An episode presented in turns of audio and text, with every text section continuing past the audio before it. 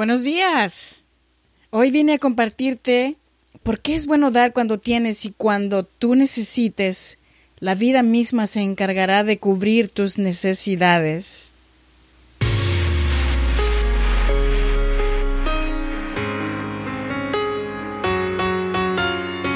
En cada situación difícil hay una mujer que decidió ser fuerte y salir adelante. Si eres madre soltera, soñadora y sientes el peso del mundo sobre tus hombros, este podcast es para ti.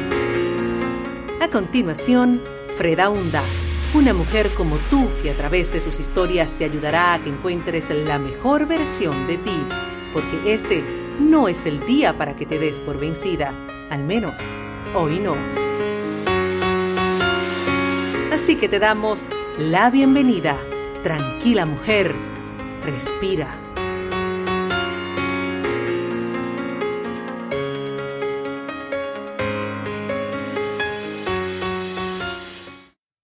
Hello, hello, hello. Muy buenos días. Se saluda Freda Hunda. Bienvenidas y bienvenidos a Tranquila Mujer Respira.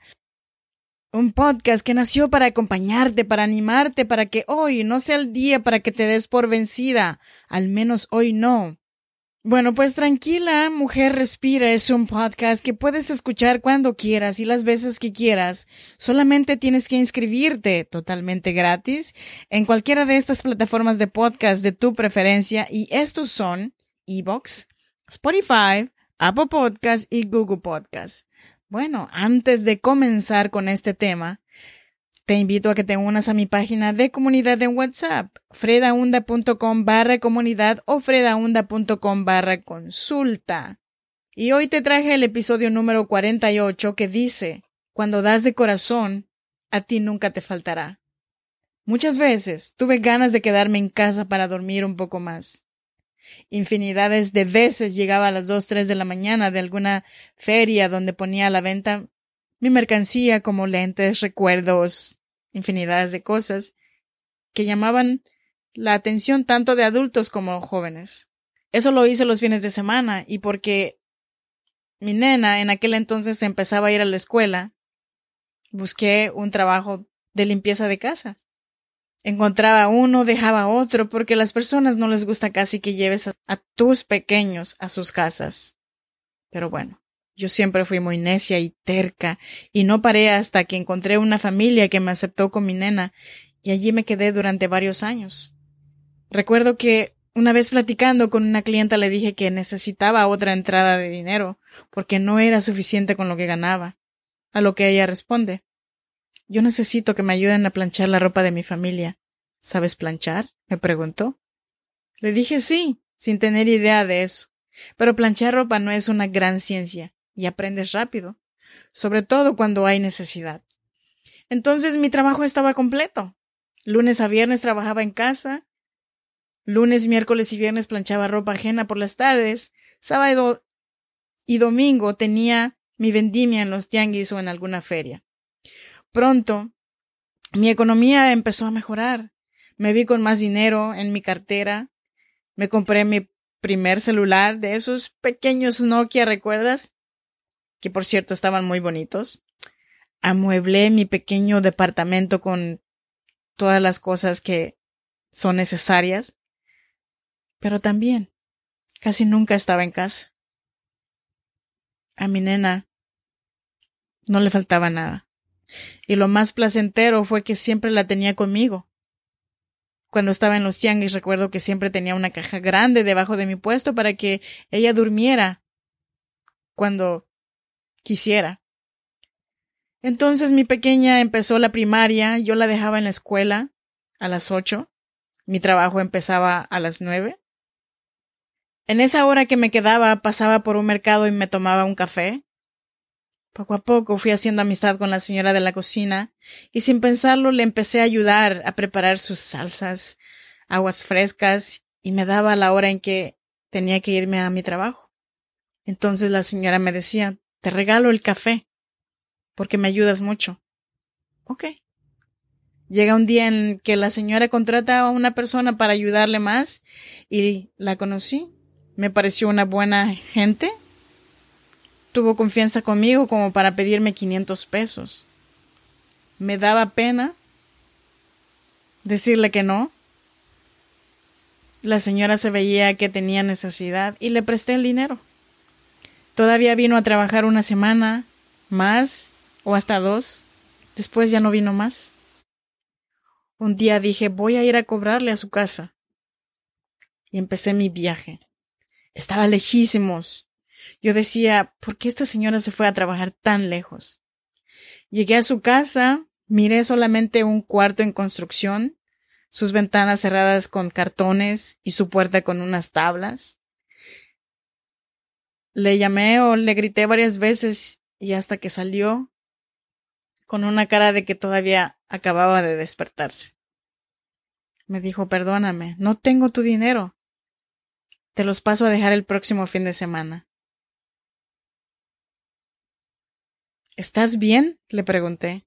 Me dice, sí, todo está bien, solo que me detectaron diabetes y no me siento muy bien. Me di la vuelta, me dio tristeza de mirar la forma en cómo vivía, el lugar en donde vivía, y cuando pensé en mi cómodo departamento que yo vivía, me sentí bien porque aunque mi cuarto era rentado, tenía lo que necesitaba para mi niña y para mí. Cuando iba de regreso tenía en mi mente la imagen que acababa de ver y me daba tristeza. Y dije, Dios, ella necesita ese dinero más que yo, así que se lo regalo. Otra ocasión en que una persona que yo presumía que era mi amiga, también yo me ofrecí a prestarle. Le encontré llorando un día. Le pregunté qué le pasaba.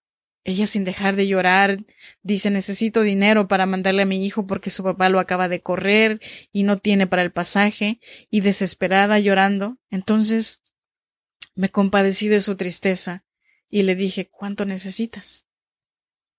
Le presté el dinero. El caso es de que mi dinero nunca regresaba.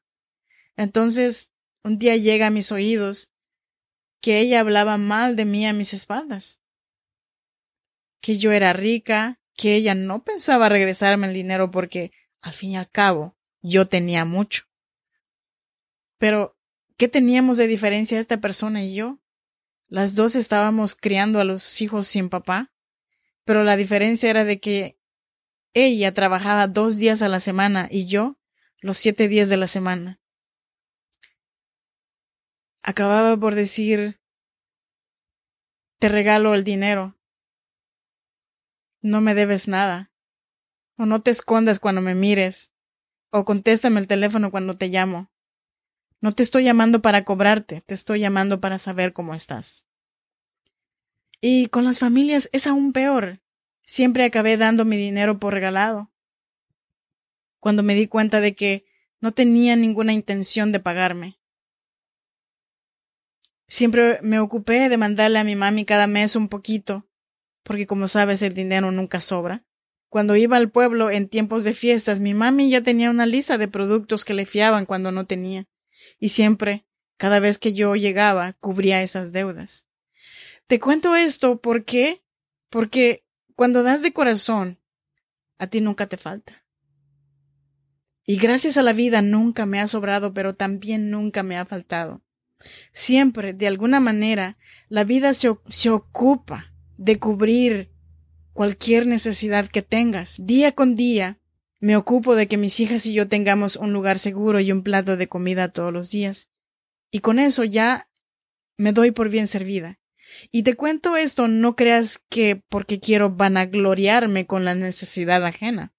Te digo porque, de alguna manera, la vida me ha ayudado a pasar los peores momentos de manera que ni yo misma sé cómo. Pero yo tengo esta idea. Ayudar a tus padres, ayudar a las personas con necesidad. Sí ayuda. Sí te ayuda a ti. Sí nos ayuda. Sobre todo en esos momentos que no sabes ni cómo resolverás tu situación. Porque como lo dije y lo seguiré diciendo, en la vida todo se regresa del mismo modo en cómo lo das. Hasta aquí con este episodio, muchísimas gracias por estar aquí conmigo el día de hoy. Yo soy Freda Onda y recuerda que estoy aquí para acompañarte, para animarte, para que este no sea el día para que te des por vencida. Al menos hoy no, mujer. Muchísimas gracias por todo. Por favor, no te olvides de dejarme un mensaje, una señal de que estás ahí. Gracias por hacer realidad este podcast al seguir escuchándome. Hasta la próxima.